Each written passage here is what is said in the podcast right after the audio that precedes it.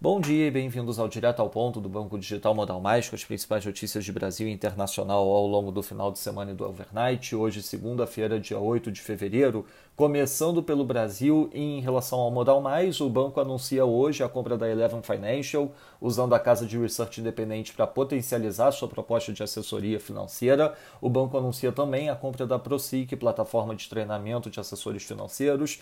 Ambos devem fortalecer ainda mais o nosso comprometimento e as possibilidades para os nossos mais de 1 milhão e 200 mil clientes. Passando para as notícias de política e economia, em relação à autonomia do BC, o presidente da Câmara dos Deputados, Arthur Lira, disse ontem no Twitter que pretende se reunir hoje com o presidente do Banco Central, Roberto Campos Neto, e com o ministro da Economia, Paulo Guedes, para discutir o projeto que dá autonomia ao Banco Central. O relator da matéria, deputado Silvio Costa Filho, também deve participar da conversa. A expectativa é que a matéria seja votada na Câmara dos Deputados essa semana. Em relação ao auxílio emergencial, segundo o líder do governo na Câmara, Ricardo Barros, a assistência às famílias que voltaram para a pobreza após o encerramento do auxílio emergencial pode começar pela inclusão dos 5 milhões de pessoas que estão na fila do Bolsa Família. O líder ressaltou que essa ideia é sua e não do governo. Já segundo a Folha, o governo prepara uma proposta que libera três parcelas de 200 reais, com foco nos trabalhadores informais não atendidos pelo Bolsa Família. A ideia é também estabelecer novas exigências para o recebimento do benefício. Para receber o auxílio, a pessoa terá de participar de um curso para qualificação profissional. O plano também prevê que o benefício seja associado à carteira verde e amarela, programa que deve ser relançado pelo governo. O programa custaria pouco mais de 6 bilhões por mês, bem abaixo dos 50 bi mensais gasto com as parcelas de 600 reais pagas a 64 milhões de pessoas em 2020.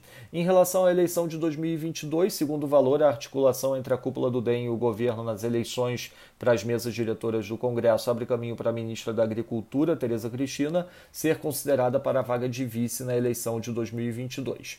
Já em relação à Previdência, está em julgamento pelo STF a tese que trabalhadores possam contar o tempo no qual receberão auxílio para fins de carência no pedido de outros benefícios, como aposentadoria. Na prática, a medida pressiona o déficit da Previdência porque permite ao trabalhador contabilizar o período de afastamento como tempo de contribuição efetiva. De acordo com cálculos da Secretaria de Previdência, o aumento da despesa seria de 19 bi em 10 anos e de 48,8 bi em 20 anos, chegando a 86,9 9 bi em 30 anos. Passando para o setor internacional, nos Estados Unidos, a Yellen indica que os Estados Unidos podem retornar ao pleno emprego ano que vem com um pacote de estímulo fiscal de 1,9 tri. Em contrapartida, sem o estímulo, a recuperação do mercado de trabalho pode tardar até 2025. Na zona do euro, o Centix Investor Confidence de fevereiro teve leitura de menos 0,2, abaixo do esperado 2 e da leitura anterior 1,3. Já na Alemanha, a produção industrial de dezembro mostrou variação de 0% no mês, esperada era um avanço de 0,3%, a leitura anterior foi revista para avanço de 1,5%.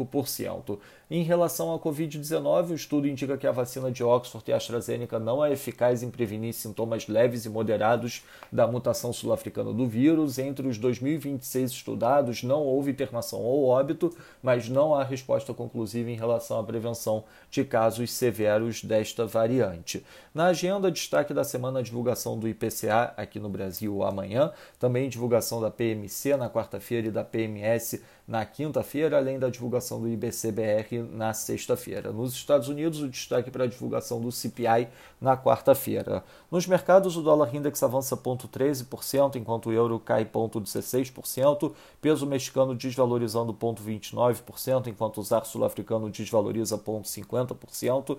Já no mercado de juros, o título americano de 10 anos abrindo 3 basis points, tal qual o título de 10 anos alemão. No mercado de ações, o S&P futuro avança 0,28%, enquanto no mercado de commodities, o WTI avança 1,14% e o Brent avança 1,18%, sendo cotado acima de 60 dólares o barril.